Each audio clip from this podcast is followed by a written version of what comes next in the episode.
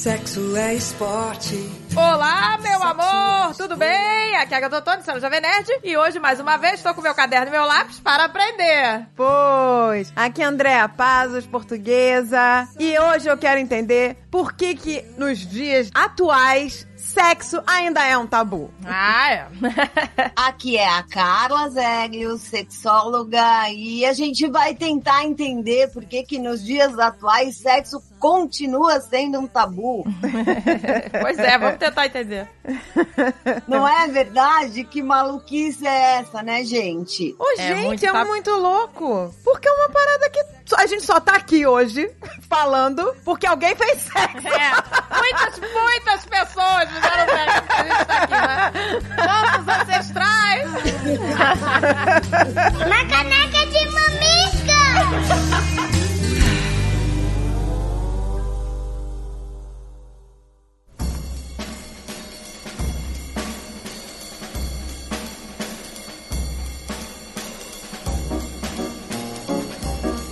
Um lance muito estranho que é falar de sexo é pensar em pornografia, é pensar em algo que excita e isto é tão mal visto numa cultura patriarcal e cheia de regras e normas e caminhos que eu acho que quando a gente começa a falar de sexo para além da reprodução, dá essa porcaria toda aí de tabu, de negar a educação sexual para as nossas crianças, e aí a gente vê todas as porcarias que a gente vê feitas em nome do sexo. Exatamente, gente, porque se você mostra pra criança, assim, quer dizer, claro, tudo adequado à sua idade, pro jovem, que isso é uma coisa suja, né? Como se fosse uma coisa proibida e suja, né? É. É uma visão de pecado. Aí, o que, que você vai passar pra aquele jovem, né? Como é que ele vai encarar isso no futuro? É né? porque o adolescente, ele já entra na nossas novas descobertas sentindo culpa. Porque até então, acredito que ainda é, a masturbação é algo assim super sujo, né? Nossa, no- É passado como se fosse uma coisa absurda. na nossa época, então, que a gente era jovem, né? Masturbação feminina nem existia, nem se falava em Né, masturbação se feminina. Falavam dos meninos, né? Ah, lá, lá, o garoto tocando punheta e tal. Agora, garoto, né? As meninas, não se falava em masturbação. Nenhuma amiga minha falava sobre isso, ninguém se masturbava. Era uma coisa assim, sabe? Secreta, sei lá, sabe? Se fazia, não falava. E daí vocês veem que coisa mais maravilhosa, né? Nos últimos 30 anos a gente vem tomando um lugar de fala, de compreensão de corpo. Nós podemos falar sobre masturbação. A gente discute qual o melhor vibrador e qual o melhor masturbador. E na pandemia houve um boom de venda de brinquedos eróticos femininos porque não se fala, mais se faz. Então eu fico aqui pensando, quando é que nós vamos tratar o sexo, a sexualidade, a experiência da sexualidade, não de forma suja ou de forma incorreta de se viver? Porque fala-se sobre sexo, discute-se sobre sexo, só que é um sexo muito mais ditado por regras do que uma ideia de como é que se constrói essa sexualidade para além da genitalidade.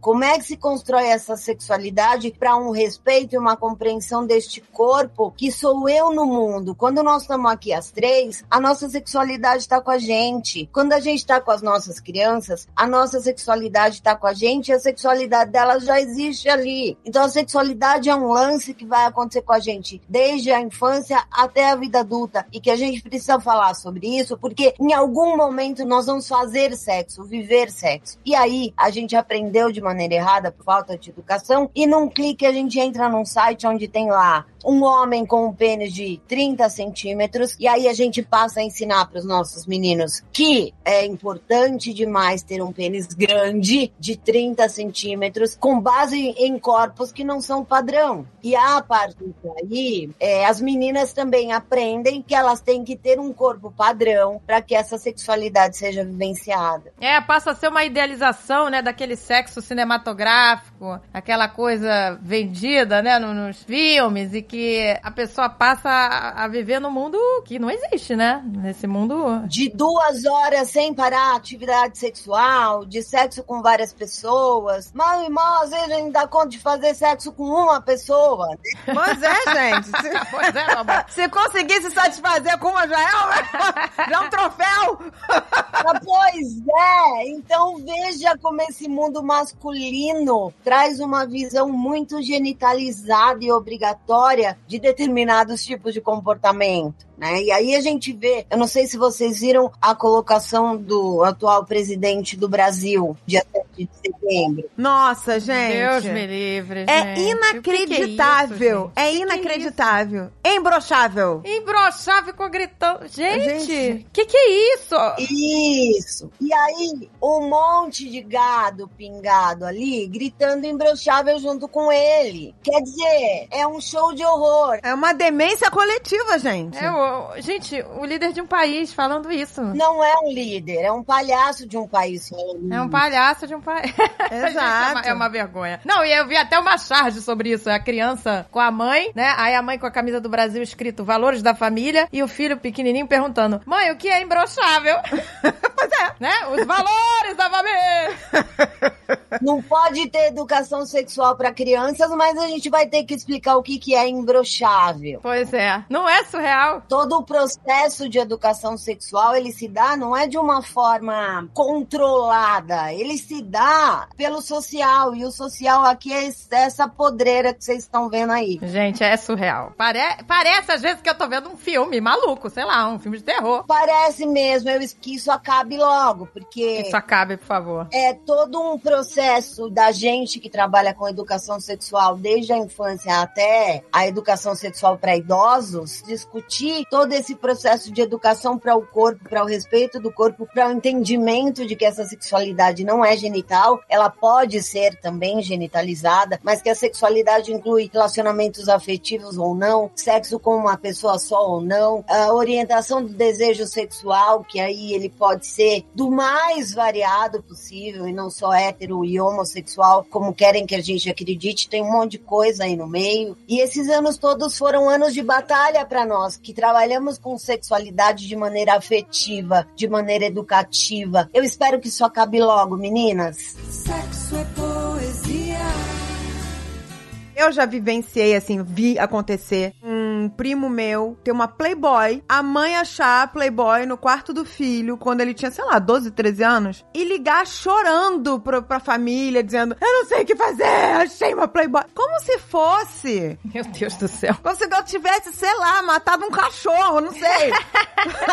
Pois é, né? Como se ele tivesse cometido um crime absurdo. Um menino adolescente vendo uma Playboy faz parte é da idade. Imagina a culpa, a vergonha dessa criança. É, pois é. a culpa Porque é uma dessa coisa criança, proibida e Porque viu todo aquele circo e a família inteira, porque ele tem uma... Você imagina como ficou a Tadinho, cabeça Pois é. dessa criança. E às vezes a gente abre umas caixinhas de pergunta no Instagram e tal, né? E aí uma colega da gente abriu uma caixinha e vem lá uma pergunta: só mulheres porcas menstruam? Mentira. Que isso, gente. Eu não tô acreditando. É foguete, meninas, pra não falar um palavrão. Que isso, gente. Né? Então, assim, veja, né? E aí uma outra pessoa posta, e eu repostei, de um cara com pós-doc em engenharia, sei lá eu do que, e o cara diz assim, escuta, eu não sei muito bem como é que as mulheres conseguem fazer xixi com tampões. Ah, Ai, meu, Deus, do céu. Gente, olha só como que as pessoas são é falta de ignorantes. informação, pois é. né? E aí a gente não pode chegar para conversar e para discutir com essas pessoas esse caminho de entendimento fisiológico primeiro, né? De que ah, são três buracos, né? É a uretra, a vagina e o ânus. O xixi sai pela uretra, pessoal. Exato.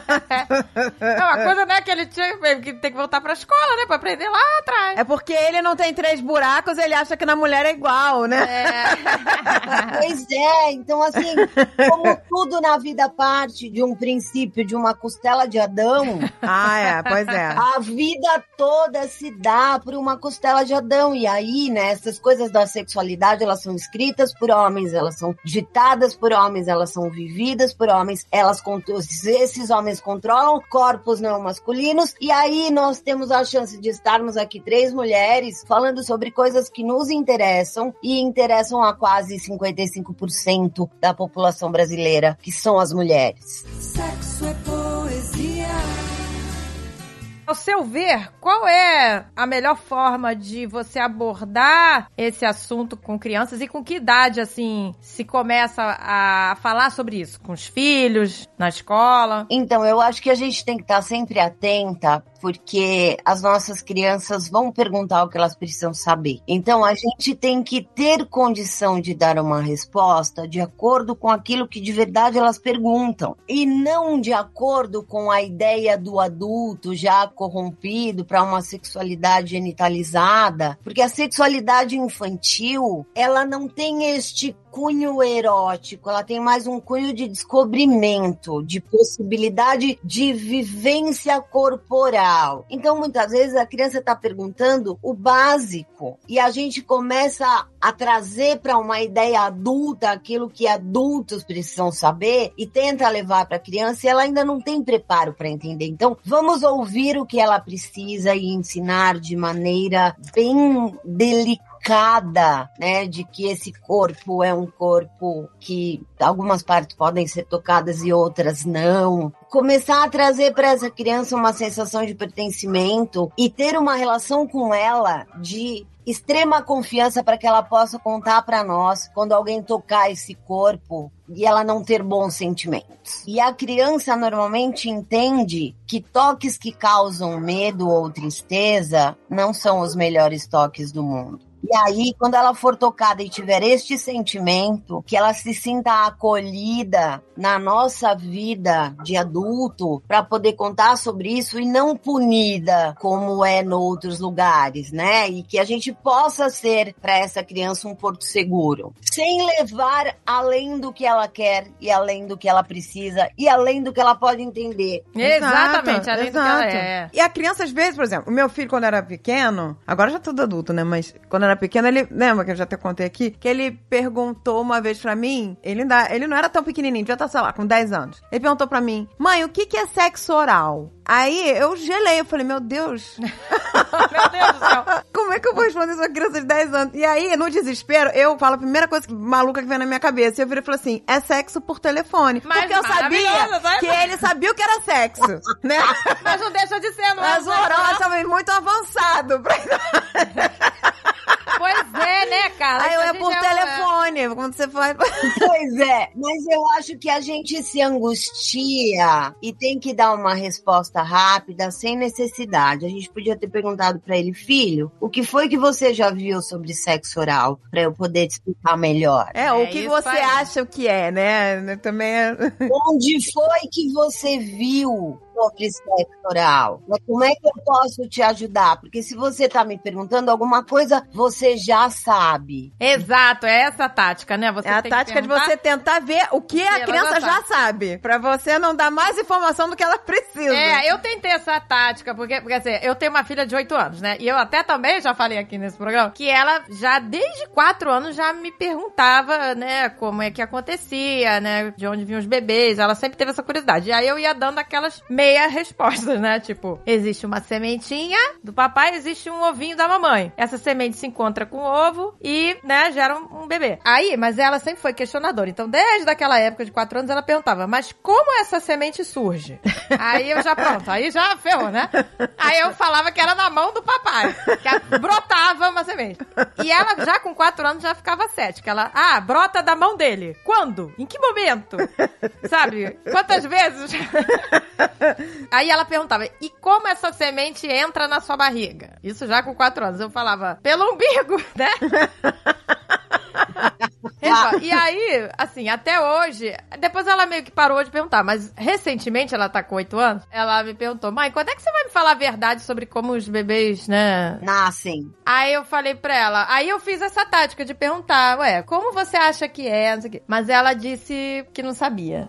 Então eu continuei falando que, né, que tem uma semente, que tem, que entra pelo bico, eu continuei falando a mesma história. Mas a gente pode falar de namoro, a gente pode falar de afeto, a gente pode trazer pra ela uma visão, né, do teu relacionamento, que é o teu relacionamento, que é diferente do meu, e não deixar muito solto, porque senão ela vai aprender lá com um colega ou num clique no Google. Existem livros lindos que falam sobre sexo e sexualidade. Um deles chama Pipa e Fifi e que vocês podem providenciar para essas crianças essa leitura e fazer essa leitura junto, porque é um livro de educação sexual. É um livro que vai fazer com que essas crianças entendam que nada é pelo umbigo, né? Que tudo acontece através de um contato sexual, que esse contato sexual tem que ser consensual, que esse contato sexual tem que ser vivido e vivenciado com amorosidade, com vontade, com desejo e não mais com essa cultura de não falarmos de sexo e deixarmos nossas crianças, em especial nossas meninas, vulneráveis a abusos e violências por corpos masculinos. E aí a gente vai ter que entender qual é a dinâmica de cada família, né?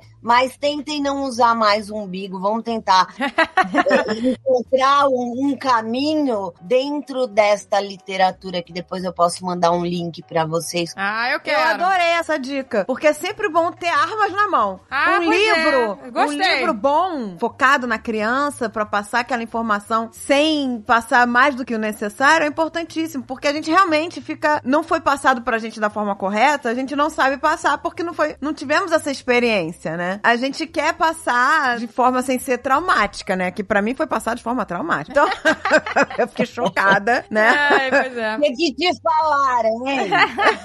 É, porque eu, quando criança, assim como a, a filha da Agatha perguntou, um dia eu perguntei pro meu pai e ele falou como se fosse a coisa mais natural do mundo e eu fiquei em choque. Eu É, fiquei pra- em choque. foi- pra mim também, Porque eu não foi estava coisa. preparada pra toda aquela verdade, entendeu? É, põe o pênis na vagina, essas coisas. Eu fiquei. É, pois fiquei é. choque, sabe? Eu acho que sim, que um livro que é foi desenvolvido para começar a passar essas informações, né, sem falar também maluquice e Pois sem é, agredir também, né, gente? Corta a minha história do, do umbigo, chega.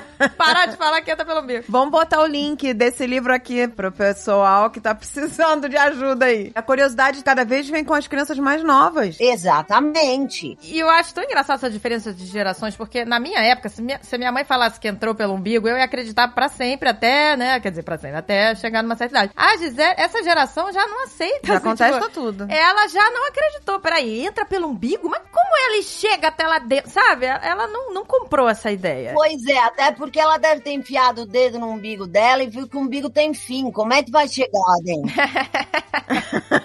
Como uma semente vai chegar lá e que brotou da mão do pai, entendeu?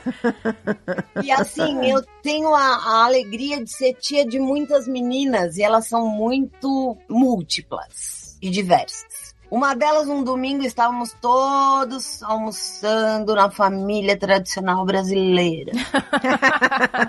Ela chega pra mim, porque eu sempre trabalhei com questões da sexualidade desde a faculdade, vira pra mim e fala assim: tia, falei, fala, Bia, eu descobri o que é sexo. Eu falei, é mesmo? E a família sentada na sala após o almoço. Aí ela disse pra mim, aí eu falei, é mesmo? Aí ela, é. Eu falei, então o que que é sexo? E ela levava a mãozinha pra frente e pra trás e dizia pra mim assim, pênis na vagina, pênis na vagina.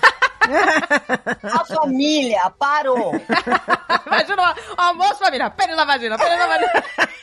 Credo que delícia. É, eu olhei pra ela e disse: Olha, que legal, vem aqui me contar mais. E aí eu fui entender, e as colegas, enfim, a escola. Quer dizer, em algum momento eles vão ter acesso a isso. E agora, mais recentemente, uma sobrinha minha perguntou pro pai dela como é que ela nasceu. E ele disse que era uma sementinha colocada num vaso. E nananana. ela olhou bem dentro do olho dele e disse assim: Aham, então eu sou uma planta.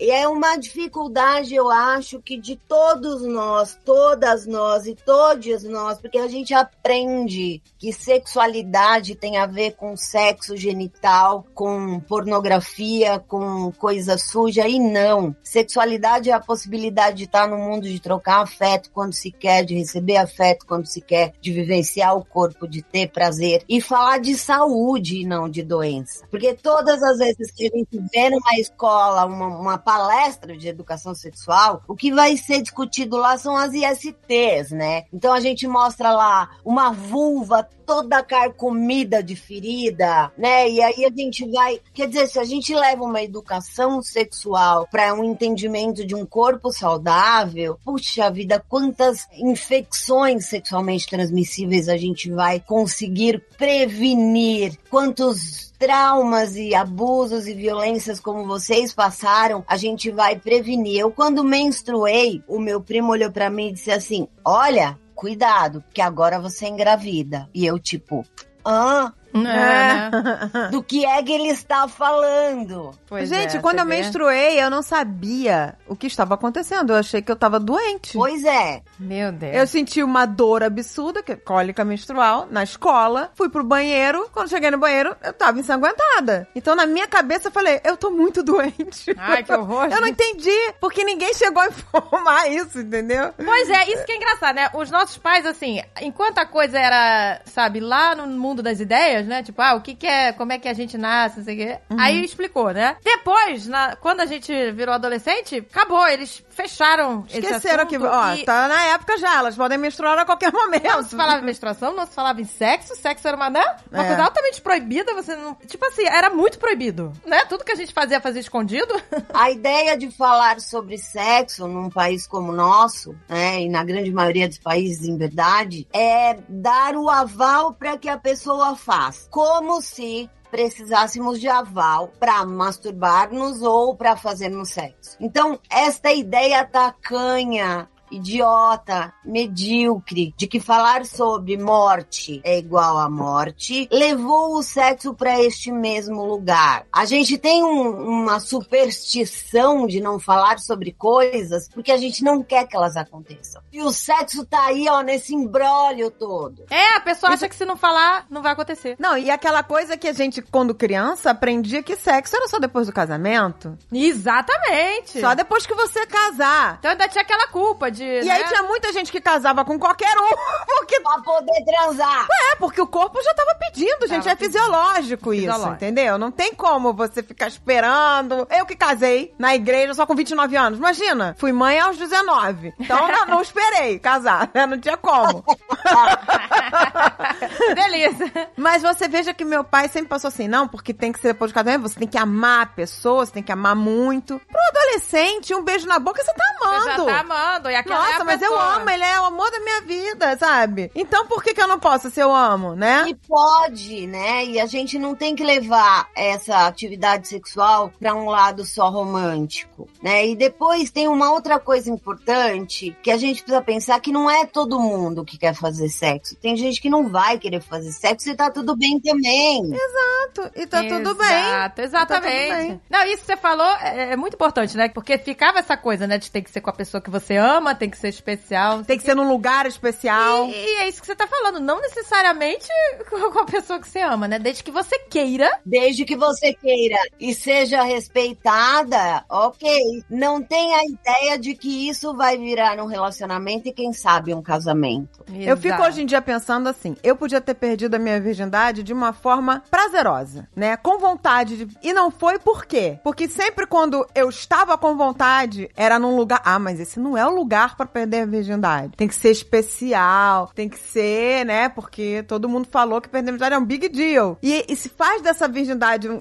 um big deal tão grande, que a pessoa fala, então se eu perder a virgindade, eu tenho que casar com essa pessoa. Por mais que eu me arrependa, É. agora acabou. É ela que tirou minha virgindade, é com ela que eu tenho que ficar. Agora é essa pessoa. E também tem que ser muito especial, tem que ser muito especial. O que aconteceu é, eu poderia ter perdido minha virgindade quando eu estava com vontade, não perdi, porque, ah, não é o lugar. E aí falou, não, então vamos fazer direito. E aí combinamos. Então então vamos no dia tal, né, nos preparar pra nos encontrarmos em tal lugar e aí assim a gente perder a virgindade. E aí foi um terror, porque eu não queria. Eu fui me preparar pra um matadouro. E eu cheguei na hora e falei assim: eu não quero mais. Eu não tô com vontade. Eu não tava com vontade. Eu tava só com medo, medo, medo. Achando que, meu Deus, meus pais vão me matar. É, uma coisa Entendeu? muito E proibida. agora eu vou ter que ficar com essa pessoa pra sempre. E foi exatamente isso. Na minha cabeça, eu já tinha 18 anos. Na minha cabeça era: agora eu vou ter que ficar com essa pessoa pra sempre, porque afinal eu entreguei essa grande joia, né? A pra- minha flor! Eu entreguei a minha flor! E agora pertence a ele. E eu vou ter que ficar, por mais que eu não goste. Cria um monte de maluquice. É, um monte de maluquice que as pessoas levam pra vida inteira. Um E foi horrível, problema. porque eu não queria naquele. Eu queria antes, naquela hora que era proibido, num lugar que não era ideal. Aquela hora que. Ela vai você com esse lugar proibido. Ah, entendeu? Aquela hora que ele não era o ideal, era o ideal pra mim, porque ali eu tava querendo. Quando tive que me preparar, eu tava indo pro matadouro. E chegou lá, foi horrível, foi traumático, porque eu não queria, não tava com vontade ali. Ai, gente, que pesadelo. Porque criou-se uma, uma regra, que a virgindade é uma coisa que tem que ter, né, como se fosse, tipo, celebrada. É, uma flor muito frágil. Quando a gente fala em perder a virgindade, né? A gente tá em 2022, eu acho que isso é ainda uma coisa tão absurda pra nós, tão dentro do nosso corpo, que a gente tá falando de uma micropele, né? Que tem ali na entrada da vagina, que é o ímen, e a gente tá falando de um momento de atividade sexual e que pra nós fica muito traumático, porque a gente perde algo. É, neste processo de educação, a gente perde alguma coisa. A gente devia entender que é ganhar a possibilidade de sentir prazer. Isso pra vocês, pra mim e pra grande maioria de nós mulheres ainda nesse país. A gente fica procurando o momento ideal porque vai perder algo. Não, a gente não perde mais nada. Sexo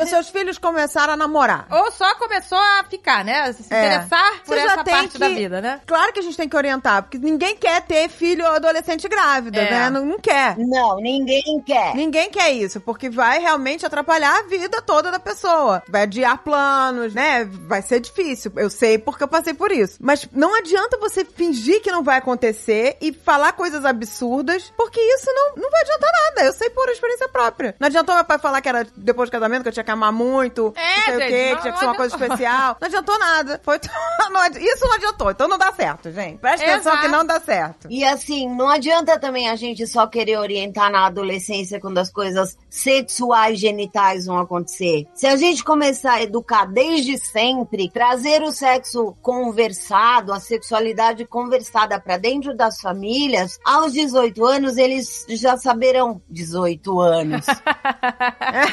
Ai, que Que delícia! delícia.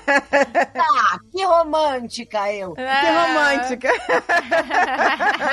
No momento em que as coisas forem acontecer, eles já tiveram contato e nós seremos a figura de referência para buscar ajuda, apoio e orientação. E eles já saberão como se proteger de uma gravidez não planejada. Porque a partir do momento que vem, a gente acaba desejando, enfim, a priori. Caso contrário, que problemas teremos, né? Como é que essas famílias lidarão uma criança a mais no seio desta família, vinda de uma atividade sexual entre outras duas crianças, sem noção de que elas podem fazer sexo sem correr riscos de doenças sexualmente transmissíveis, de infecções sexualmente transmissíveis e de uma gravidez não planejada. E aí a gente vai entrar num outro assunto que eu acho que não cabe aqui ainda neste governo, mas mais adiante. Mas eu acho que neste governo a gente pode falar sobre pílula do dia seguinte, sobre coisas que são importantes para que esta menina, na verdade, não deixe de ter conhecimento sobre todas as coisas que a ciência e a medicina trazem, caso aconteça, sem que ela tenha tido a prevenção necessária. Exatamente. E sabe o que é engraçado? Eu lembrei de uma coisa engraçada?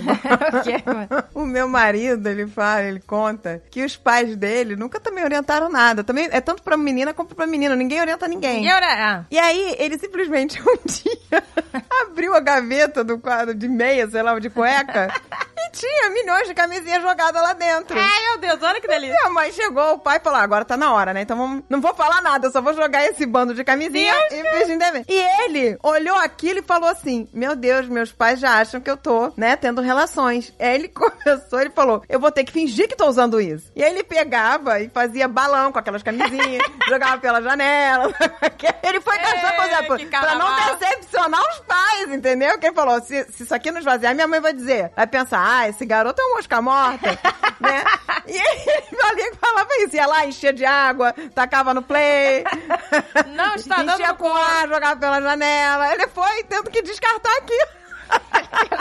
É isso, né? E além de tudo, a gente ainda tem que prestar conta fingindo que a gente faz o que os pais acham que a gente faz. Porque, gente, não houve informação, simplesmente de surpresa. passa. E ele e na cabeça da criança falou assim: e eles estão nessa expectativa, então não posso Não pode decepcionar. decepcionar. obrigado, obrigado pelas camisetas. Ai, meu Deus.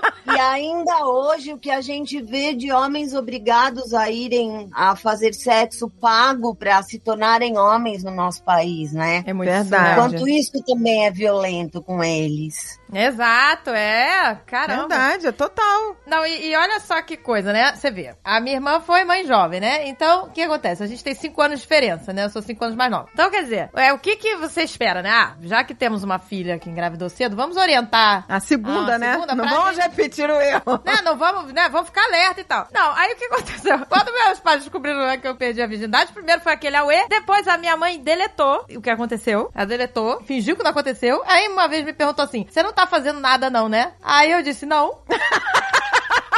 Agora não. E pronto, a- Hoje é, não. Hoje não. Hoje não. Agora de tarde não.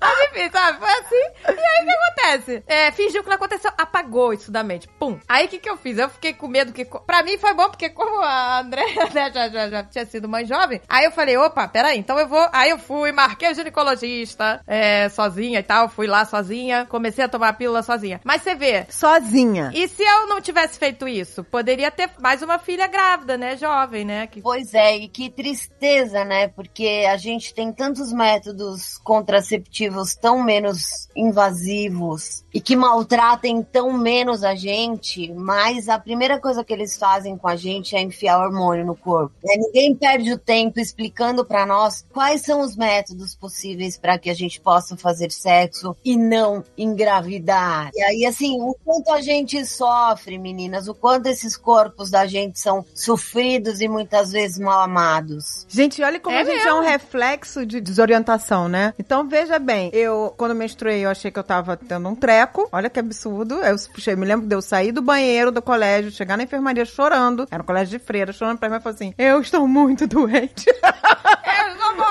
Meu Deus. E aí, a, a irmã, ela foi muito boazinha. Aí eu falei, eu estou sangrando, não sei o que tá acontecendo. E aí a irmã, né, óbvio que ela percebeu o que que era, ela falou, isso nunca aconteceu? Aí eu falei, não, ela, aí ela foi explicando que isso ia acontecer todo mês, que era normal, né? Falou assim, vou ligar pra você ir pra casa, tomar um banho, né? Aquela coisa toda, mas me deu remédio pra cólica, aquela coisa toda. Me deu um mods, né? Aquela... E eu fiquei, assim, uma coisa tão idiota, sabe? Era só prevenir, pra criança não entrar em pânico e Exato, achar né? Que tá tendo um treco. E aí a gente consegue entender a nossa relação péssima com a menstruação mensal. É, Exato. exato. Você vê que é uma coisa até hoje. Olha, esse absorvente não marca, não pode aparecer, não pode vazar. É- seria um vexame incalculável, né? Você menstruar e vazar, isso é uma coisa feia que você tem que esconder. É, e assim, o quanto esse nosso corpo é também tão desconhecido, né? Essas questões de estudo de corpos femininos, ela vem muito depois do estudo de corpos masculinos, que tudo é pra fora. Então a gente não tinha tecnologia suficiente, e quem fazia ciência eram homens, e aí as coisas vão se mantendo numa tradição oral, numa narrativa de que a gente não precisa falar sobre menstruação. E aí eu me questiono, puxa vida, será que a gente nunca viu a mãe da gente menstruar? Será que nunca foi falado sobre menstruação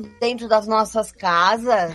Exato. Porque nós nascemos de uma mulher que menstrua todo mês. Exato. E É. devia ser passado, que, olha, com uma coisa super natural. É tudo tão louco que a gente não fala nem do óbvio, meninas. Isso pelo menos a minha filha já sabe. Ela vê o meu sangue, ela vê, ela sabe como é que é. Não, e que vocês são melhores mães do que as de vocês, que elas não nos ouçam, eu não tenho dúvida. não, mas ainda tem que melhorar muito. Não, né? a gente ainda tem que melhorar, mas, mas, é- não, mas se você comparar. Comparar é realmente um absurdo. A gente precisa melhorar muito todo dia, mas falar sobre o tema, ter essa disponibilidade, olhar entender onde é que enfiou o pé na jaca e voltar e refalar e refazer e recontar, encontrar um local de conforto para vocês e para as crianças, porque nós também muitas vezes não sabemos como responder para essas crianças, porque nós também não tivemos educação. Então vocês já são maravilhosas encontrando esse caminho, coisa que a mãe de vocês e a minha não fizeram. Não, É. e nem o colégio, porque eu já tava É. com 11 anos, já podia ter alguma informação, até em- estudando, né, na escola, poderia ter sido passado isso, né? Mas a irmã foi legal, a irmã foi lindinha. Foi, ela foi fofa. Foi fofa, né? Foi, foi fofa. Quem é que ia esperar de uma religiosa esse cuidado? Não é? Foi, foi incrível, porque fofa. geralmente as, as freiras não eram boazinhas, não. Tá no meu colégio, tinha umas freiras que eram meio sádicas até. Mas a da enfermaria, graças a Deus, era uma santa. Pois é. Foi canonizada essa daí. Se não foi, a gente pode começar a buscar a canonização dela. Muito complicado. Quando eu menstruei, vocês imaginam quem eu chamei? Não. não, não, Não. faço ideia. Quem? Meu pai. Meu pai? Meu pai era o educador dentro da minha casa. Ah, legal. Legal. Meu pai é que olhou pra mim e disse assim: qual absorvente você quer? O que a sua mãe usa ou o que a sua tia usa? O que a minha mãe usava não tinha cola e o que a minha tia usava tinha cola. que gracinha.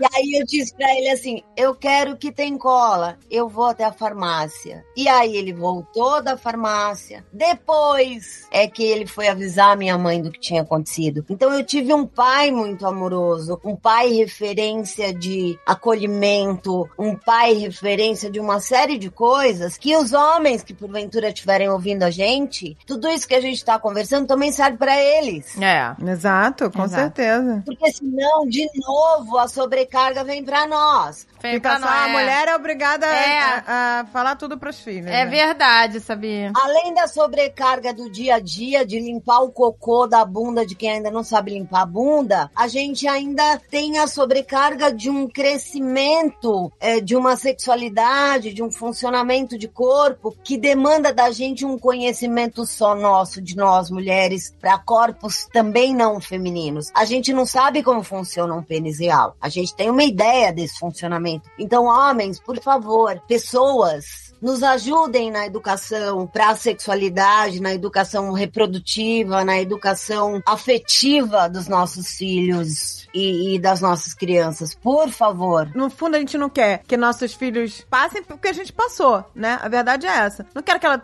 um filho se desespere quando fica. Uma filha se desespere quando fica menstruada. Não quero que um, um filho ache que tem que casar pra poder ter É. uma, uma relação sexual. Não quero e nada essa disso. visão sempre, né, do sexo com culpa, né? A gente tinha É. essa visão, né? De sexo tava atrelada à culpa, né? Você tava fazendo uma coisa errada, você não podia estar fazendo aquilo, mas você tá fazendo. Era só ensinar o oposto, né? É. Justamente assim, ó, você quer fazer? Tem que tomar cuidado, esse, esse, esses cuidados. Se cuidar pra não, não acontecer isso, acontecer, né? Não, mas não. Eu me lembro quando eu, eu fiquei grávida, eu não sabia, eu só fui descobrir que eu tava grávida, já tava com quase cinco meses. Porque eu continuei vindo a minha regra. Menos, bem menos, só que ainda vinha. Então eu achava que eu tava engordando. Ai, eu tô engordando, tô engordando. Nossa, que barriga. Nossa, que isso, que aquilo. O quadril alargou, minhas calças não cabiam. E aí eu fui fazer tratamento estético, porque eu nunca fiquei tão gorda do nada, sabe?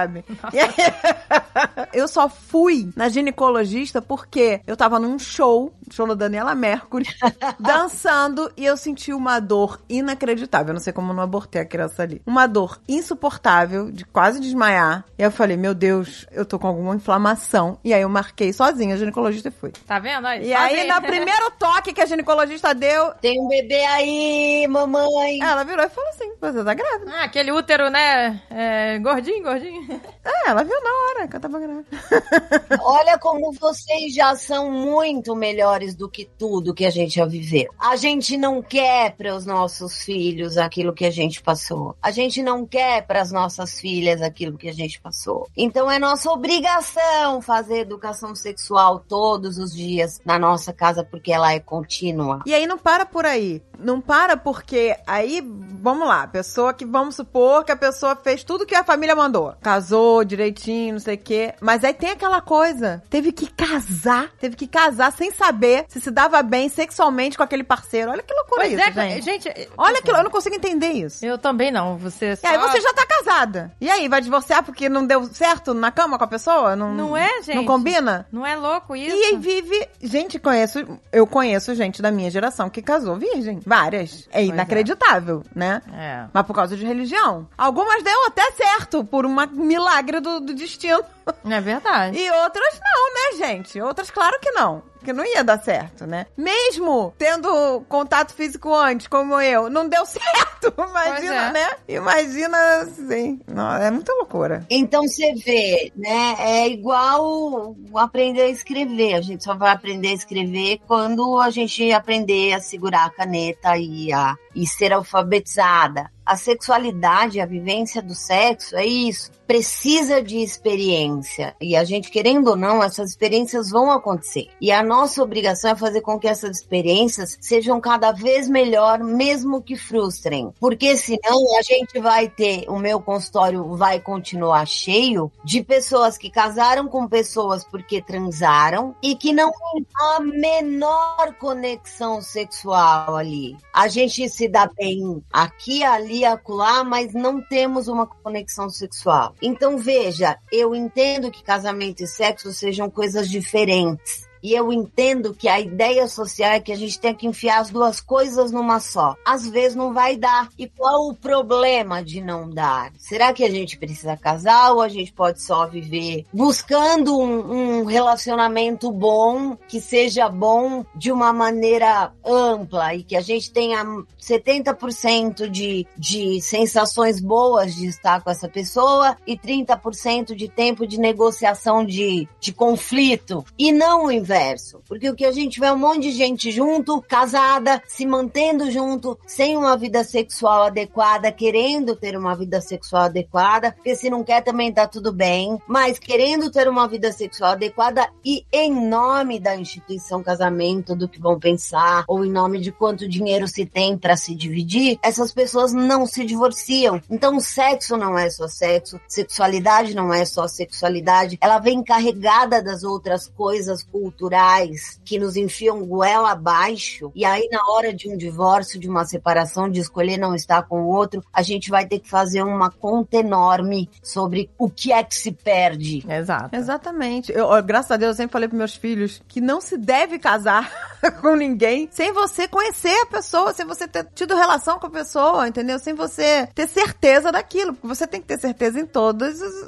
os aspectos, né? Não pode ser uma é. surpresa. E mesmo tendo certeza, a gente vai se surpreender e pode ser que não dê certo. Não vai dar certo É. por N motivos, né? Às vezes, às vezes pode ser até porque, sei lá, realmente com o tempo a coisa vai desgastando e não tem mais uma, uma conexão. Ou por outros motivos, por N motivos, assim, não importa que não dê certo. Casamento não precisa ser pra sempre. E outra coisa, se não foi pra sempre, não precisa casar de novo. Não, aí é, é- seria até inteligente não casar de novo. Não é? Você, a Exato. pessoa, né? Ó, você tem essa opção também, sabia? De não casar de novo. O meu filho recentemente se divorciou. Ele virou pra mim e falou assim: mãe, eu nunca mais quero casar. Eu falei: ótimo, não precisa. pois é. Você não precisa disso. Não precisa. Você casou porque você quis. Mas escolha. Não, não é obrigado. Ninguém é obrigado. Você não precisa mostrar nada pra ninguém. Você não deve nada a ninguém. Ninguém paga suas contas. E aí é a autonomia que vocês dão para essas crianças e para esse rapaz. Que eu acho que a gente precisa dar desde sempre, né? Para que ele tenha essa tranquilidade de olhar nos seus olhos e falar: olha, eu me divorciei, não quero me casar de novo, beleza. E se daqui a seis meses, um ano, dois anos ou três, ele olhar para você e falar: olha? Mas eu decidi que agora eu quero me casar. Beleza também. É isso aí. É isso aí. Não quero maravilhoso, quero maravilhoso. A pessoa tem que estar bem, tem que estar feliz com as suas escolhas, é isso. Isso, e se a gente puder dar suporte, acolhimento, carinho, beijinho e dizer que essa pessoa pode contar com a gente, mais feliz sexual e, e relacionalmente, ela vai ser sabendo que ela tem uma rede que dá suporte para as escolhas dela. Ah, isso é fundamental, gente. É, e se você, por exemplo, entrou no quarto do filho, encontrou alguma coisa que você falou, uau, haja com naturalidade. Já aconteceu comigo. De eu entrar no quarto do meu filho tá lá um negócio jogado. Aí eu virei e falei assim: olha, botei aquele teu negócio lá que tu deixou jogado ali na última gaveta, tá? eu falei, na maior naturalidade. Olha que delícia. E aí ele, a, a reação do meu filho foi rir. Falei, ai mãe, desculpa, esqueci. Eu falei, ah, só não esquece. Eu falei, eu tudo bem, eu acho ótimo, acho normal. Mas aí eu falei, a menina que faz a limpeza pode ficar chocada, então você guarda. É isso, né? É trazer essa consciência de, olha, a tua intimidade, não cuida dela, porque alguém que não seja tão íntimo pode entrar no seu quarto e achar meio estranho. Exato. É. Pronto. E agora, se ele quiser deixar lá, ele já sabe que consequências virão. É, exato.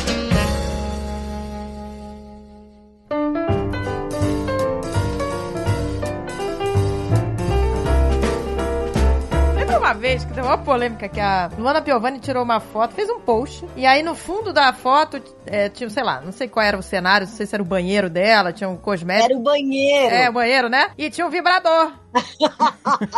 Aí, nossa, ficou um auê. Ah, o marido não tá dando conta, não sei o quê. Aí, tipo assim, as pessoas falam, né? Algumas pessoas foram defender falando: peraí, quer dizer que ela não pode ter um vibrador porque ela tem marido? Quer dizer É. que o marido, ah, o marido não tá dando conta? Porque, quer dizer, é por isso que você. Então, você vê como a, a sociedade é. carrega os tons, né, da possibilidade de obtenção de prazer, até porque com marido ou sem marido, a masturbação é extremamente bem-vinda. Sim. Exato. Então eu não sei, essa ideia moral, essa ideia de criar regras para a vida dos outros, é um negócio que a gente vai parar com essa brincadeira. Então, você imagina, a pessoa casou, ela não pode mais se tocar. É, não Pronto, que pode. agora não, não é mais dela. Como se, como se a perereca não fosse mais Não dela. pode, só o marido agora pode tocar na É, a perereca. perereca agora é do marido. Não, a perereca é dela. Ela faz o que ela quiser com a perereca É. dela. Que mal e mal a gente cuida da nossa vida direito. Por que, que a gente tem que ficar cuidando da vida do outro, caramba?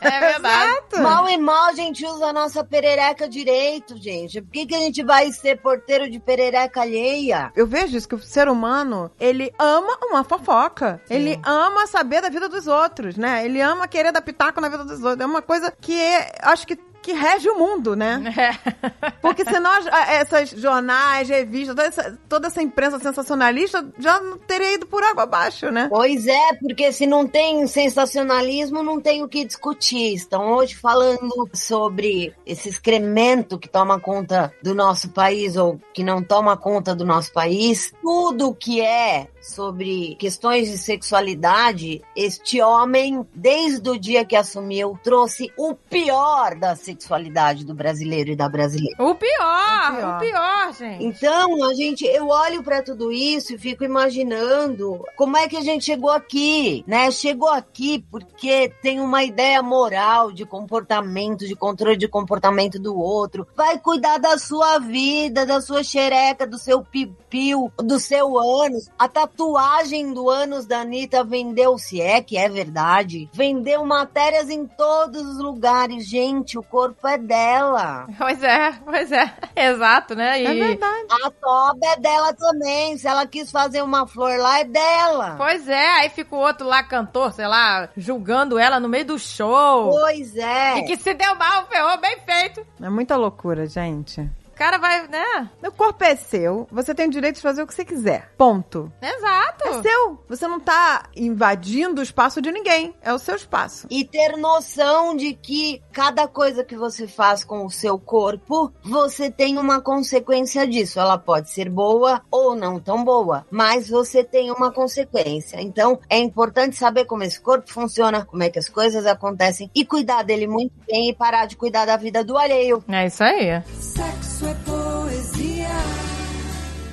Carla, agora eu queria te perguntar, porque você é psicoterapeuta, né? Sim, eu sou psicóloga de formação e me especializei em educação sexual, depois em terapia sexual e terapia de casal. Então, a terapia sexual, é, eu queria que você explicasse assim melhor pra gente. É, do que, que ela difere? Existe diferença de uma terapia de casal para uma terapia sexual? Tá, vamos lá. Terapia da sexualidade, eu vou trabalhar todas as disfunções sexuais, ou seja, pessoas que não são imbrocháveis podem me procurar, que ejaculam rapidamente me procuram, mulheres que não têm dilatação vaginal que permitam a introdução de qualquer coisa, dedo, pênis, dildo, me procuram, mulheres que não têm orgasmo me procuram. Bom, então a gente tem uma gama de disfunções sexuais, né, que essas pessoas acabam vindo buscar um atendimento especializado com técnicas específicas para a resolução daquele problema. Tem um outro lado que quando a gente diz que faz terapia da sexualidade agora, que tem sido muito demandado, que é a questão de orientação do desejo sexual e também a expressão de gênero não binário. Existem pessoas que não se reconhecem nem como homens e nem como mulheres, e essas pessoas chegam até nós para poder se adaptar a uma demanda social que não dá conta delas. Então, basicamente, eu trabalho com essas questões, e essas questões podem aparecer em casais ou em pessoas que não sejam casais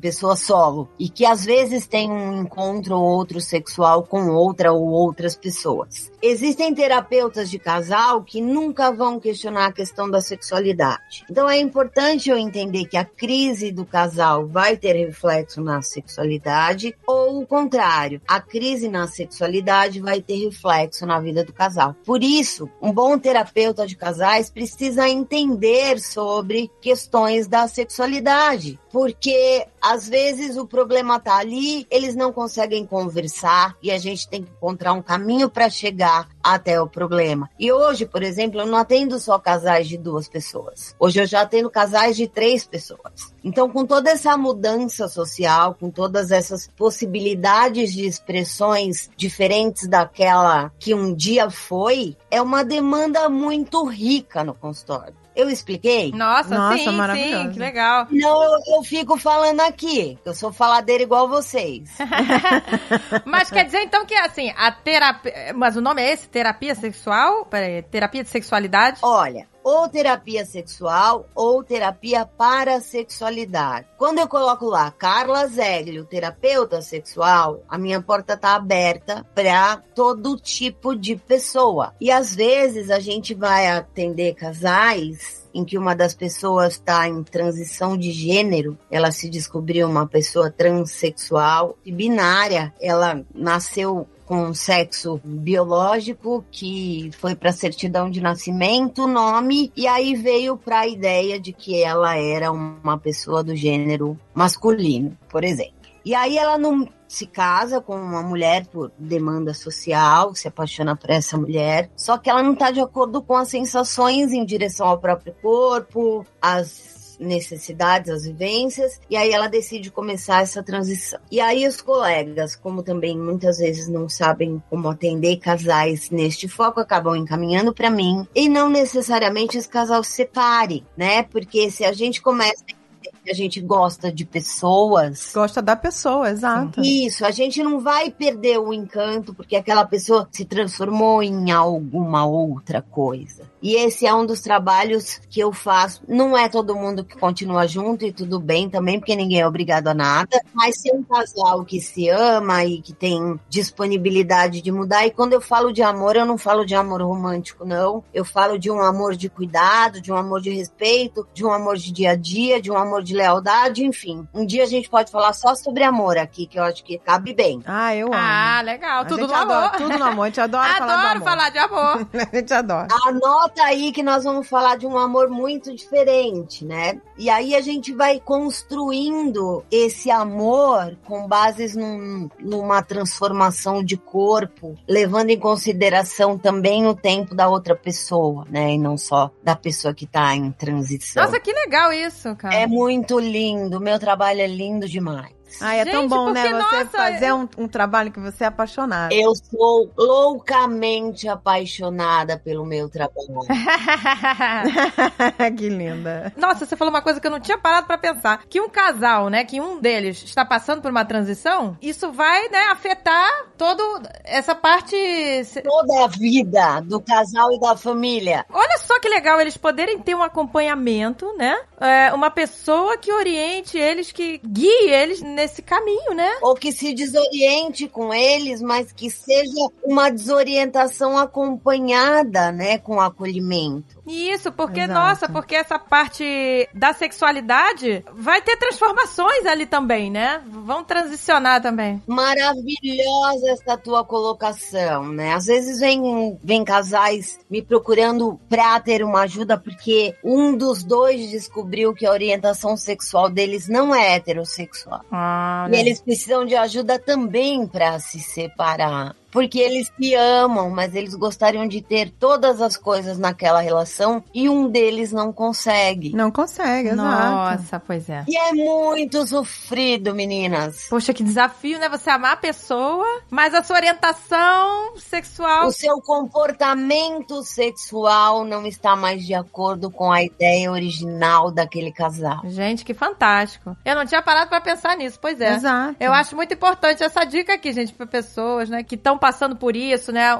um parceiro passando por uma transição ou por uma mudança, né, pra- tá percebendo que a sua orientação sexual, orientação sexual, identidade de gênero, que seja, que vai afetar a relação, né, se você tiver uma pessoa qualificada pra te ajudar nisso, né, isso é fantástico. Para ajudar na caminhada da transformação, por que não, né? Ah, isso é fantástico, nossa. E muitas vezes também, gente, os próprios casais não passam por nenhuma mudança ou nada disso, mas também precisam de orientação. É verdade. Porque o sexo que você fazia no início do casamento não é igual ao que você faz hoje. A rotina é uma, é uma parada assim que Que desgasta. desgasta. E aí, às vezes, eles vêm desgastados, e aí eu levo uma coisa mais lúdica pra dentro do relacionamento, porque passa um tempo da vida da gente em que os filhos são importantes, depois os filhos crescem, e aí a gente se olha e diz: bom, e agora? O que sobrou de nós? É, Verdade. é isso aí. E aí eu vou ali trazer uma possibilidade de namorar de novo, de experimentar coisas novas, de trazer um quentinho para o coração, porque eu tenho noção de que aquela sexualidade arrebatadora, ela também não é uma coisa muito saudável para ser vivida a vida inteira. Não, Não não, é, é, gente? gente. Seria até cansativo É, demais, seria né, cansativo, né? Já pensou que horror, gente? E a gente chega num tempo da vida que a gente quer um sexo bom, de qualidade. Isso,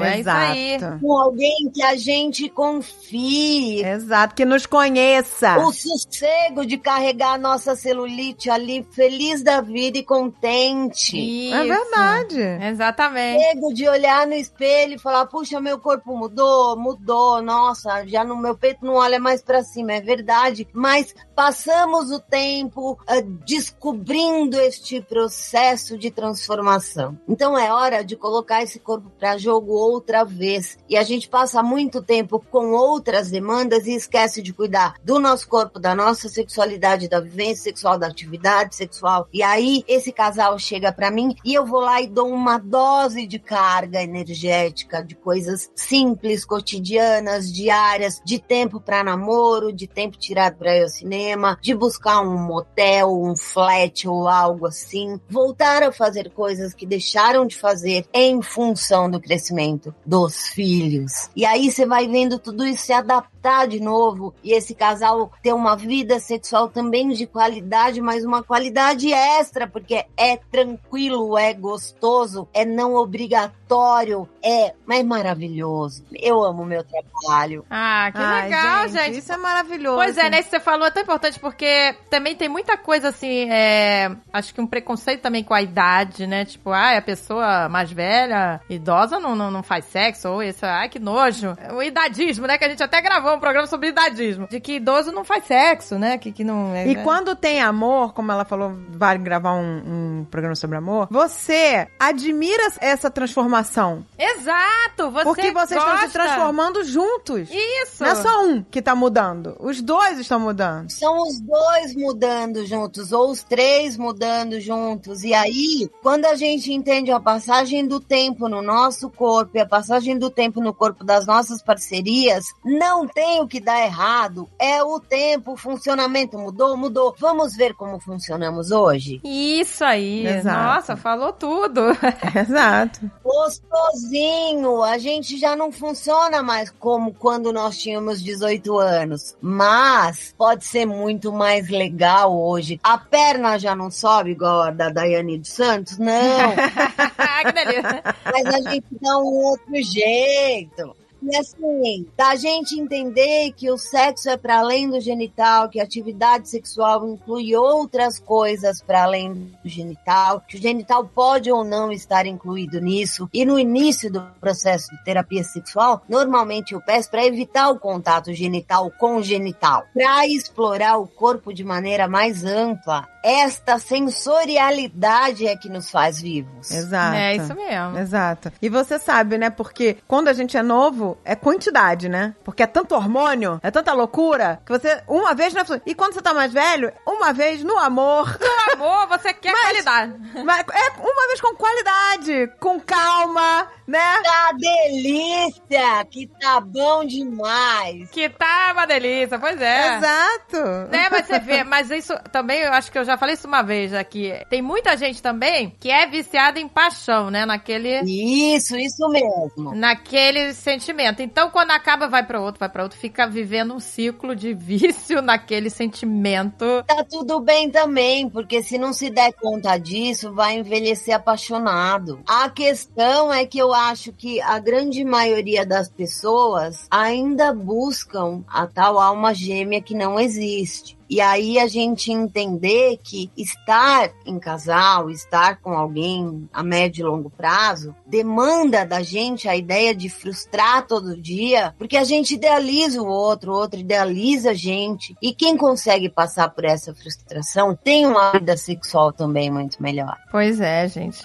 Isso é- tão bom, né? Você ter uma, uma vida sexual leve, Exato. com leveza, né? Sem, aquelas cobrança, né? Sem aquela coisa da performance da perfeita. performance, porque isso, mas porque isso é o que se vende pra gente na- na- na- nos filmes, na mídia e tudo, né? É aquele sexo teatral. A maturidade tem isso de lindo, meninas, da gente não comprar mais a mídia É, Ah, é? é verdade. é vendida. A maturidade traz para nós esse local de bom, mais vale uma na mão do que um monte perdida por aí. Mais vale uma transa bem dada do que uma ideia de bem vivida, do que uma ideia de quantidade. Até porque a gente, com a maturidade, tende a não querer muitas coisas em quantidade. Nem comida, nem bebida, nem sexo. Tudo tem que ser numa quantidade que seja adequada para nós. E quando eu digo quantidade anteriormente, é vamos fazer, vamos fazer, vamos pra balada. Não, a gente não tá em show todo fim de semana. A gente vai escolher qual show a gente quer ir.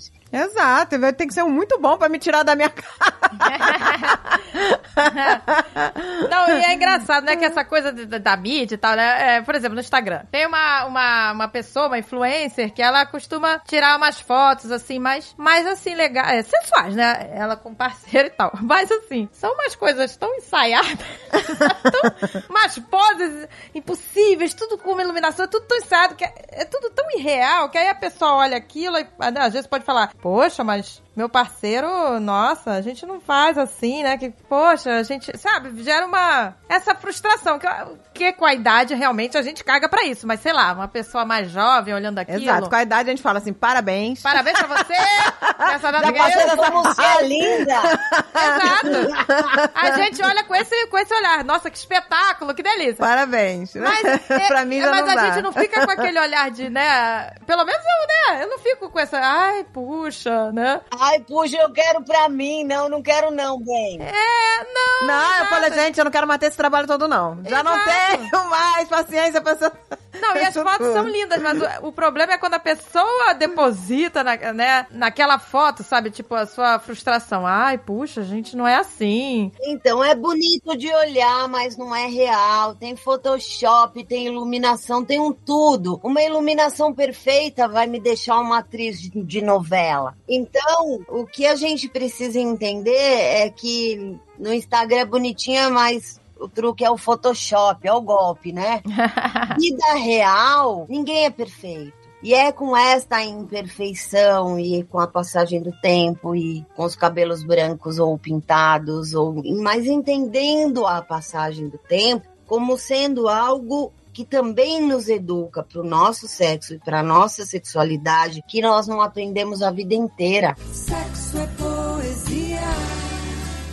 Foi um prazer. Foi um prazer enorme. Que bom, que bom. Foi meu também, viu? Vamos agradecer a Ana, né? Vamos A agradecer Ana. a Ana. Ana é uma Ana, graça. pois é. Vamos Ai, agradecer. obrigada. Ana Arantes, porque foi ela que disse que eu acho que pra vocês que eu caberia aqui, né? Sim, Foi, ela ela, que eu falou. perguntei pra ela. Eu sou muito louca, eu acho. Nada, Não. somos todas. Mas hoje em dia, a pessoa que se acha sã que me assusta. Exato, eu tenho medo de quem é são.